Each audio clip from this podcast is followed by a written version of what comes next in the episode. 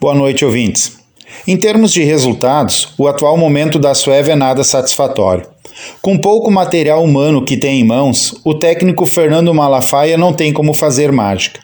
Os desfalques são muitos e boa parte daqueles que estão fora compõem o primeiro ou o segundo quarteto.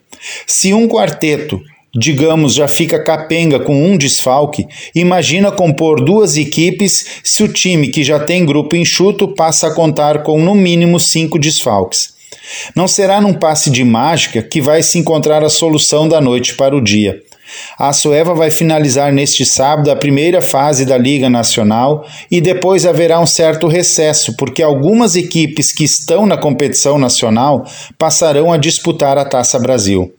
Nesse intervalo, a Sueva vai seguir jogando a Série A do Gauchão de futsal, onde buscará equilibrar a série de jogos que estão atrasados. Se na Liga Nacional a Sueva precisa estar no mínimo completíssima para estar em reais condições de jogar de igual para igual, no gauchão não é muito diferente. A prova mais real é o jogo contra o Cerca de Casca, onde a Sueva foi goleada dentro de casa por 5 a 1. Mesmo se estiver com força máxima no jogo de volta contra esse mesmo adversário, será difícil da Sueva vencer fora de casa. A equipe de Venâncio Aires já passou o trabalho para empatar em 2 a 2 contra o Lanterna Viamão, também dentro de casa. Reencontrar o equilíbrio necessário é uma das tarefas desse grupo. Para isso, todos devem caminhar na mesma direção. Profissionalismo, dedicação e comprometimento são questões básicas. É algo que se cobra muito, tanto dentro como fora das quatro linhas.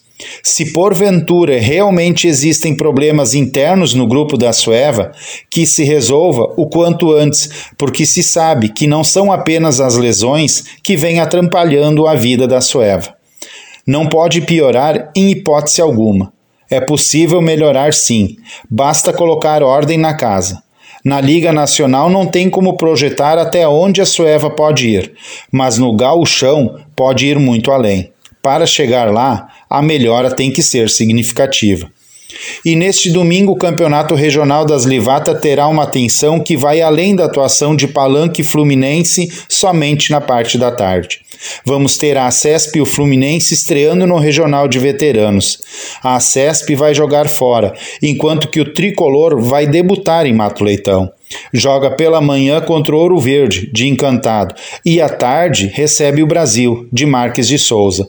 Além disso, o Palanque vai pegar a estrada até Guaporé, onde vai disputar de forma simbólica a liderança do Grupo C.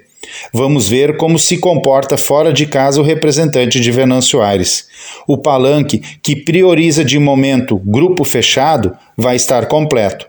Na categoria titular, pelo que se sabe, o Fluminense vai estar desfalcado. O time já vem de derrota e não tem como ficar marcando passo.